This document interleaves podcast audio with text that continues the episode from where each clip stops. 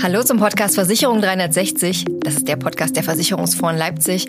Mein Name ist Nadine Marquardt und wir reden in dieser Folge über die Zukunft des Versicherungsvertriebs. Und dafür habe ich mir zwei fachkundige Gäste ins Studio geholt. Ich freue mich auf Caroline Jacobi, Leiterin digitaler Endkundenvertrieb bei der Gotha und meine Kollegin Diana Ehrenberg, Projektmanagerin im Team Vertrieb und Service bei den Versicherungsfonds Leipzig. Und damit erstmal Hallo Diana, hallo Caroline. Hallöchen. Hallo. Schön, dass ihr dabei seid. Caroline, ähm, wir zeichnen auf beim Messekongress Kundenmanagement und ich habe gehört, du bist zum ersten Mal heute dabei. Wie war es denn so am ersten Tag für dich? Ja, genau so ist es. Ähm, ja, aufregend, ganz spannend. Für mich war es eine doppelte Premiere heute. Ähm, zum ersten Mal beim Messekongress, aber auch zum ersten Mal bei euch hier bei den Versicherungsforen sein zu dürfen. Ähm, von daher, ich bin ganz beeindruckt von eurem schönen Gebäude, das ihr hier habt. Aber der Kongress bisher war auch echt super vielseitig, abwechslungsreich. Also hat sich gelohnt, die Reise aus Köln. Das freut uns natürlich sehr. Und Diana, ein Highlight war ja heute auch, ähm, bevor wir über die Zukunft des Versicherungsvertriebs sprechen, die Verleihung des OMGV Agentur Awards. Ähm, magst du uns einen kurzen Einblick geben, wer hat denn gewonnen? Wer waren die Sieger? Ja, sehr, sehr gern. Also ähm, wir haben ja heute das Thema äh, Vertrieb der Zukunft, ähm, über das wir hier gemeinsam sprechen wollen. Und ähm, ich glaube, was man bei allen sehen kann, also alle, die sich beworben haben, sind für mich ähm, auch ein kleiner Sieger. Ähm, ähm, was man da ganz besonders sehen kann, ist eben, dass dieses äh, Multi-Channel, dieser Multi-Channel-Vertrieb, ähm, wo wir sehr, sehr gut aufgestellt waren in den letzten Jahren ähm, in den einzelnen Vertriebskanälen, dass das doch schon in die Omnichannel-Welt wechselt. Das heißt, wir müssen natürlich unsere Vermittler in den stationären Vertrieben vor Ort befähigen, auch in der digitalen Welt sichtbar zu sein. Und da passiert eine ganze Menge. Ähm, und warum das so wichtig ist, das kann uns ja dann die Caroline auch nochmal ähm, erläutern. Und von daher finde ich es spannend. Also es werden sämtliche Social-Media-Kanäle bedient. Ähm, die einzelnen Vermittler werden immer professioneller, auch in der Arbeit, die sie tun. sie spezialisieren sich immer mehr auf bestimmte Zielgruppen. und von daher war es wirklich ein buntes Potpourri an Siegern. Es war auch nicht nur eine Gesellschaft. Also man kann jetzt nicht sagen, große Versicherer sind da im Vorteil, ähm, weil sie viel bessere vertriebsunterstützende Maßnahmen in der digitalen Welt zur Verfügung stellen, ähm, sondern jeder kann dort seinen Weg und seine Nische finden. Und das ist ja gerade das Besondere ähm, in der Social-Media-Welt oder in der digitalen Welt. Ähm, man muss authentisch und bei sich selbst bleiben. Und das ist eben sehr, sehr vielen sehr, sehr gut gelungen. Ja, hatte ich auch den Eindruck, ne? ob die Zielgruppe Frauen ist oder ob es um, um Tiere geht, ne? solange man das irgendwie aus dem inneren Antrieb der Richtig. eigenen Leidenschaft vielleicht ein bisschen macht, ähm, wirkt das natürlich auch authentisch bei den Kundinnen und Kunden und natürlich steht da Geschäft dahinter. Ne? Das macht ja auch wirklich Arbeit, Social Media. Das darf man immer nicht vergessen. Die locker flockigen TikTok-Videos sind auch ganz schön aufwendig, wenn man das ordentlich und oft machen will. Aber für die Agenturen scheint sich das zu lohnen. Und ich glaube, die haben sich auch alle echt gefreut darüber, dass wir gewonnen haben. Genau, die haben sich alle echt gefreut. Und wir haben ja auch immer in der Jury eine Branchenstimme mit dabei. Ähm, und da hatten wir dieses Jahr über 2000 ähm, Votings. Ähm, das heißt, auch die Branche guckt gespannt, was passiert da. Und ich glaube, da haben wir noch viel, viel Luft nach oben. Und ich freue mich einfach, wenn wir uns jedes Jahr irgendwie fünf, sechs, sieben äh, oder zehn äh, neue Vermittler da dazukommen, die sagen, jawohl, ähm, auch wir wollen hier unsere äh, Lösung präsentieren und wollen den Preis mit nach Hause nehmen. Sehr schön. Und wir gucken ja in die Zukunft und unser Thema ist ja heute der Versicherungsvertrieb. Und vielleicht fangen wir mal ein bisschen allgemein an. Was denkt ihr denn ganz aktuell, wie ist denn der Versicherungsvertrieb aufgestellt? Caroline, was sagst du? Ja, ich um, ähm, gucke natürlich immer so ein bisschen aus der, aus der Digitalperspektive, die ich für den Digitalvertrieb ähm, mitverantwortlich sein darf, aber ähm, komme aus meiner, ähm, aus meiner Ausbildung heraus ähm, eher aus dem, aus dem stationären Vertrieb und habe ähm, darüber, wie wir als Gotha vertriebsseitig ähm, über die drei Vertriebswege aufgestellt sind, auch ganz gute Einblicke in den, in den stationären Vertrieb. Und ähm, sehe natürlich, dass es am Markt unheimlich schwer wird, ähm, Nachfolger für Agentureinheiten zu finden. Also dass ähm, die Demografie ähm, uns ja irgendwie in jedem Lebensbereich, aber natürlich auch da trifft. Ähm, dass leider, ich finde völlig zu Unrecht, der Beruf des Versicherungsvermittlers ja niemand ist, äh, keiner ist, mit dem man ähm, an der Theke irgendwie einen Preis gewinnt. Ähm, ich finde sehr zu Unrecht, aber ähm, das bemerken wir natürlich auch deutlich, dass es immer schwerer wird, da einfach für große Agentureinheiten Nachfolger zu finden, ähm, die das Ganze dann übernehmen möchten ähm, in, in nächster Generation. Ich erlebe den Vertrieb aber vor allen Dingen als, und das ist das, was, was ich daran so schätze und mag, als unheimlich ähm, überzeugt von dem, was sie tun. Und ähm, ich glaube, dass das auch ähm, wichtig ist, um, um erfolgreich zu sein im stationären Vertrieb. Ähm, gerade in einer Branche, die so für den Endverbraucher eigentlich undurchsichtig ist wie Versicherungen, wo ich so viel Erklärungsbedarf habe und bei vielen Kunden ähm, einfach ähm, nachvollziehbarerweise große Wissenslücken. Ich glaube, da ist es umso wichtiger, ähm, jemanden gegenüber sitzen zu haben, der ähm, das wirklich mit Herzblut tut. Und ähm, das erlebe ich in der Breite bei uns und ähm, das finde ich sehr bemerkenswert. Diana, du wirst es bestimmt äh, unterschreiben, dass es ums Thema persönliche Beratung, Betreuung, dass es wichtig ist. Du hast lange Jahre deine eigene Agentur geleitet. Ja. Ähm, deswegen, du hast guten Einblick aus der Innenseite, aber jetzt auch ein bisschen aus der Außenperspektive. Was sagst du, wie zukunftsfähig ist der Vertrieb aktuell? Also das, was ich jetzt festgestellt habe, auch durch viele ähm, ja, Interviews in der, in der Branche, was, was meinen die Kollegen von den unterschiedlichen Gesellschaften, glaube ich schon, dass es uns jetzt gelungen ist, ähm, das Zukunftsbild des Vertriebes zu malen oder zumindest die Vision zu haben, wie kann Vertrieb in der Zukunft aussehen. Das ist ja ganz, ganz wichtig. Wenn ich irgendwo die Segel setze, muss ich wissen, wie sieht mein Ziel aus.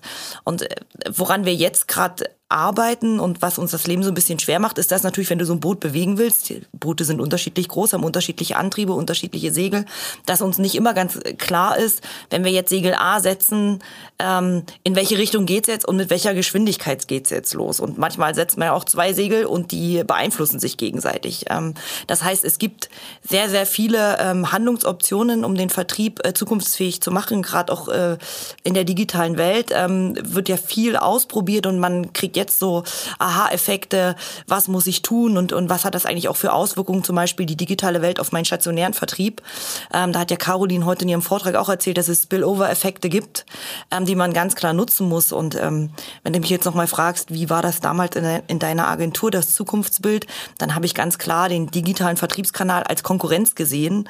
Ähm, und das ist ja, glaube ich, das, was wir in den Köpfen aufbrechen müssen, ähm, wo wir auch die stationären Vertriebe mit an den Tisch nehmen müssen. Das ist nicht so denn ähm, auch ein stationärer Vermittler muss digital sichtbar sein. Also wenn 87 Prozent unserer Kunden, war das die richtige Zahl, Caroline, ähm, ihre, ihre Suche nach Versicherungen in der digitalen Welt beginnen, dann reicht es eben nicht mehr, dass ich das schönste Büro in meiner Region habe, sondern da muss ich mir auch Gedanken machen, wie werde ich denn in dieser digitalen Welt gefunden?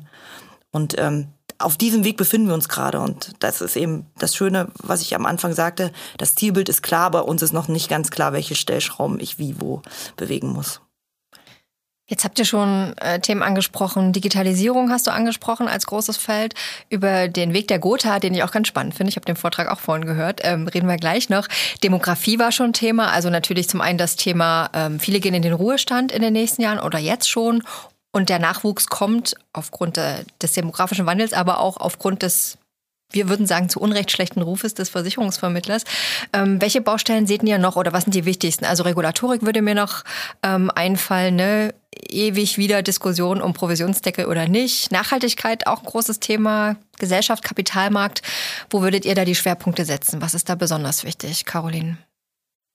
Ich glaube, was auch ein großer Punkt ist, ist einfach eine unglaubliche Komplexität im Produktportfolio. Also, dass wenn du einen Kunden wirklich über alle Sparten hinweg und über alle Absicherungsbedarfe hinweg vernünftig beraten und betreuen willst, du unglaublich breites Wissen haben musst. Und ja, in einem in Produkten, die ja häufig nicht simpel sind, also die nicht simpel zu verstehen sind und erst recht nicht simpel jemandem zu erklären sind, der keinen versicherungsfachlichen Background hat. Und ich glaube, dass auch das einer der Hauptgründe dafür ist, dass wir sehen, dass immer größere ähm, Agentureinheiten zunehmen. Mit, ähm, ja, eben mit vielen, mit vielen Kräften, die mitarbeiten, ähm, die sich dann aber eben auch erlauben können, Spezialisierung auf eine bestimmte Sparte zu fahren, um eben Kunden entsprechend ähm, professionell beraten zu können.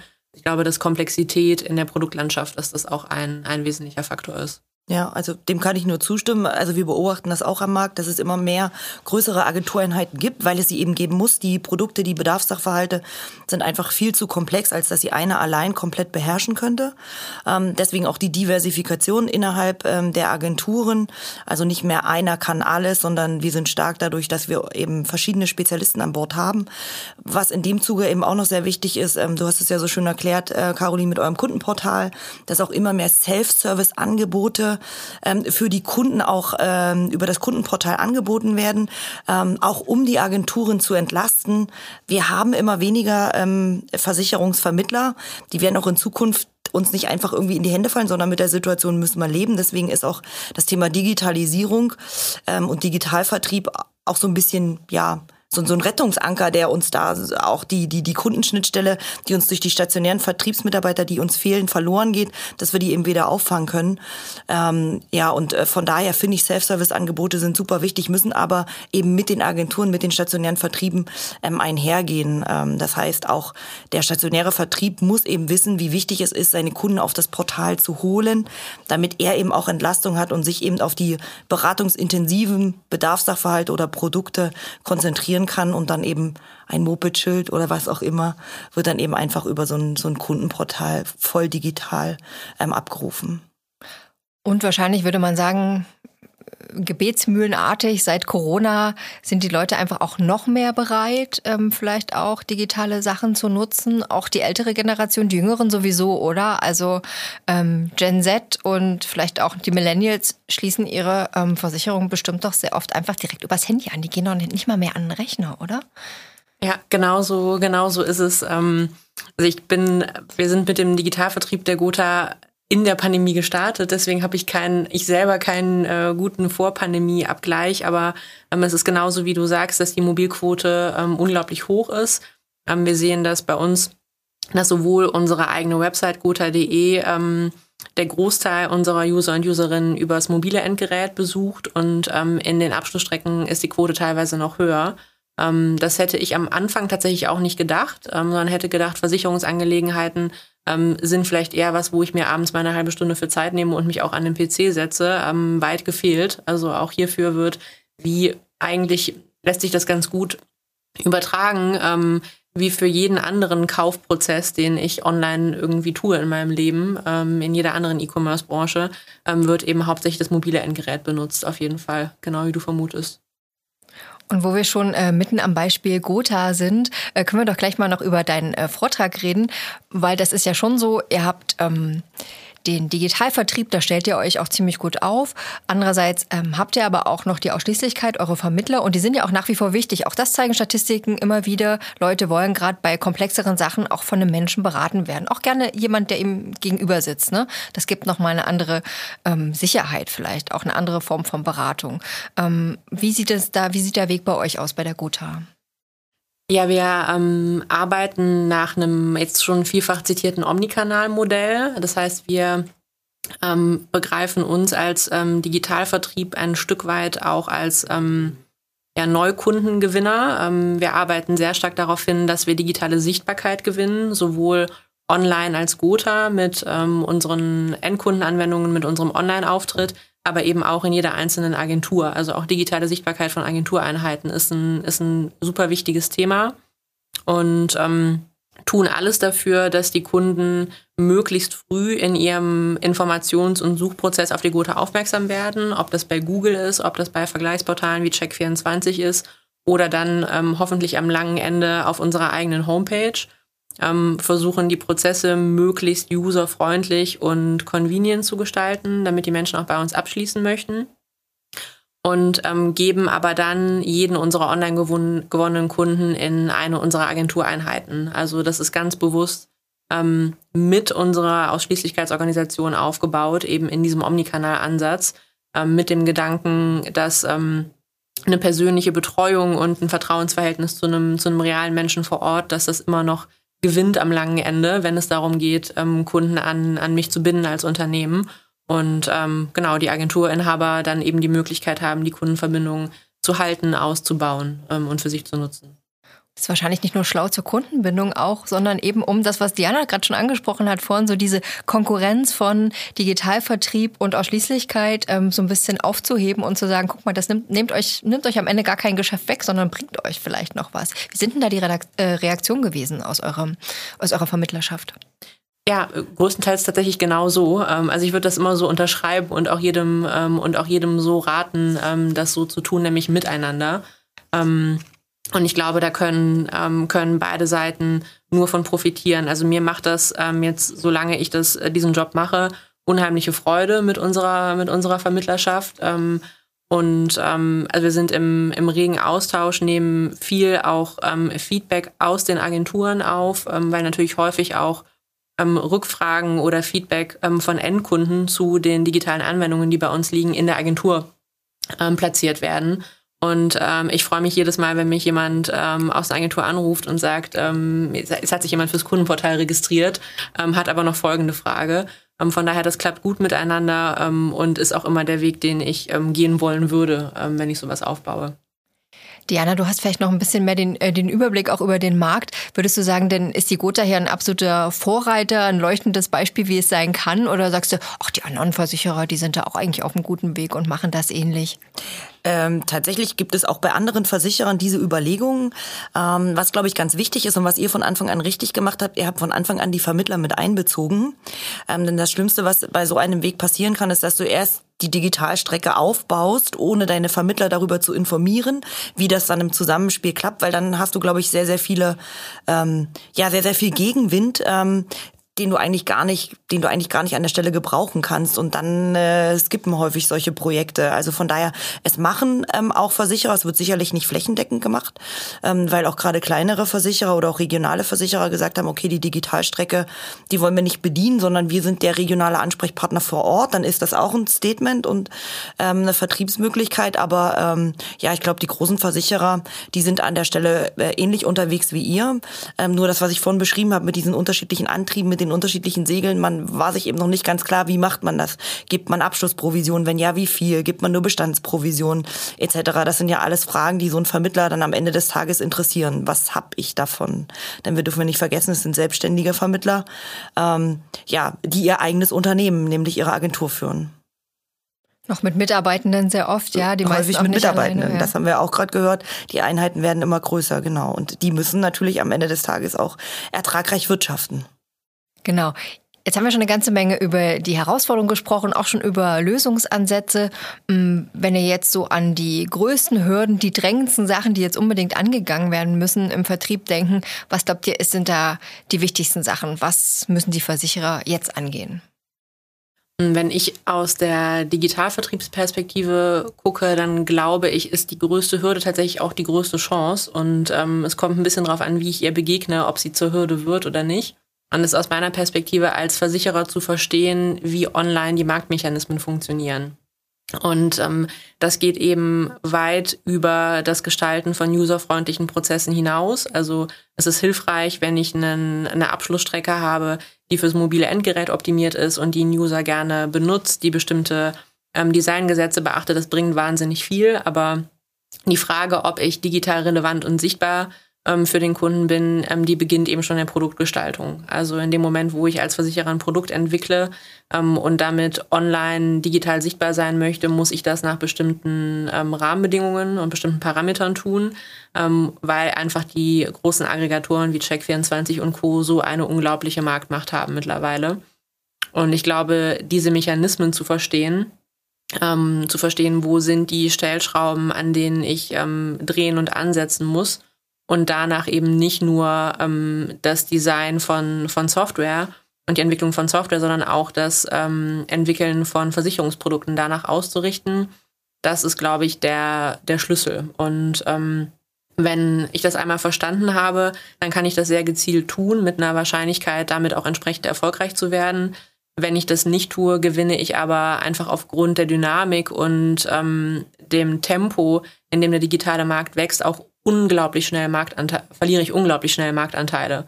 Und ähm, ich glaube, dass es dann zu einer immensen Hürde werden kann, dass wenn ich da den Anschluss verliere als Versicherer, ähm, ich in einem rasenden Tempo Marktanteil verliere und ähm, auf einmal nicht mehr, nicht mehr sehe, wo links und rechts ist. Zeitgleich, wenn ich das einmal verstanden habe und danach handele, meine Prozesse danach ausrichte, glaube ich, ist das eine gigantische Chance, um ähm, weiterhin relevant zu bleiben am Markt. Also nicht abgehängt werden und äh, sich frühzeitig auf den Weg machen, äh, digital wie, wie analog. Ähm, Diana, was würdest du sagen? Wo sind die größten Hürden? Ja, also ich glaube, eine große Hürde liegt beim Thema Transparenz. Wenn ich jetzt mal stellvertretend für die stationären Vertriebe rede, also Makler und Ausschließlichkeitsorganisationen ähm, oder explizit für Ausschließlichkeitsorganisationen, wo es, glaube ich, noch mal wichtiger ist, ähm, dass all das, was der Versicherer äh, im Hintergrund macht, ist ja sehr gut und ist ja sehr wichtig, aber man muss es eben auch nach außen kommunizieren, ähm, warum das gerade so getan wird. Ich hatte ja am Anfang gesagt, ähm, ich als ich eine Agentur hatte, hatte ich unwahrscheinlich, äh, ja, habe ich den digitalen Vertriebskanal als Konkurrenzkanal gesehen. Und das lag, glaube ich, auch an der fehlenden Transparenz, ähm, die dort eben vom Versicherer nicht vermittelt wurde, ähm, wo es eben darum geht, wir machen das, um euch zu helfen. Ähm, wir sehen uns hier als Lead-Generator und ihr habt auch was davon. Und ähm, die Verträge gehen auch an äh, zu euch über. Ähm, aber das ist nicht nur bei der Transparenz der Vertriebskanäle, sondern das geht oder das Thema Transparenz ist auch beim Thema Nachhaltigkeit, nehme ich das ganz stark wahr. Ähm, es passiert viel zum Thema Nachhaltigkeit. Es werden nachhaltige Produkte entwickelt. Versicherer verhalten sich unwahrscheinlich nachhaltig ähm, in ihrer ganzen Unternehmensausrichtung. Aber ähm, es wird unterschiedlich transparent eben in die Vertriebskanäle kommuniziert und das baut wieder Hürden auf. Und gerade beim Thema Nachhaltigkeit sage ich immer, also für einen Vertrieb war es keine Liebe auf den ersten Blick, weil es kam alles sehr, sehr regulär regulatorisch daher. Und ihr müsst jetzt bei Versicherungsanlageprodukten eben auch noch die Nachhaltigkeitspräferenzen der Kunden abfragen. Und das baut dann natürlich Widerstände auf, weil der Vertrieb sofort sagt, ja, was müssen wir denn in Zukunft noch alles machen? Ähm, wir müssen nach Zielen und Wünschen fragen, wir müssen die Beratung dokumentieren und jetzt noch obendrauf auch noch die Nachhaltigkeitspräferenzen. Und ähm, ja, ich glaube, das ist einfach wichtig. Dass da viel passiert, ist klar in den Versicherungsunternehmen. Aber was genau passiert und äh, wie transparent man das nach außen kommuniziert, da ist, glaube ich, noch Handlungsbedarf. Also reden wir am Ende auch immer wieder über so ein bisschen äh, Kultur ja. innerhalb des Unternehmens. Wie reden wir miteinander? Ähm, wie wollen wir miteinander arbeiten? Auch das spielt ja eine unglaubliche Rolle. Wir, wir gucken natürlich auch oft, oft auf die Perspektive der Kundinnen und Kunden, was ja auch wahnsinnig wichtig ist. Aber auch, haben wir heute auch schon ein paar Vorträgen gehört, auch die Perspektive intern der Mitarbeitenden ist ja wichtig. Ne? Also wie fühle ich mich zugehörig? Wie fühle ich mich abgeholt zu Themen? Ähm, wie, wie kommuniziert der Konzern, das Unternehmen auch das? Genau, das, deswegen ersetze ich gerne das Wort Kundenzentrierung durch Nutzerzentrierung, weil da haben wir sie mit drin, die einzelnen Vermittler. Wunderbar. Mit Diana Ehrenberg und Caroline Jacobi habe ich über die Zukunft des Versicherungsvertriebs gesprochen, hier beim Podcast Versicherung 360. Vielen lieben Dank an euch beide. Gerne. Hat Spaß gemacht, danke. Wenn Ihnen diese Folge gefallen hat, dann hören Sie doch gerne in unsere anderen Folgen rein oder ganz einfach, Sie abonnieren gleich unseren Podcast. Sie finden uns auf allen bekannten Plattformen unter dem Namen Versicherung 360. Vielen Dank fürs Zuhören und bis bald.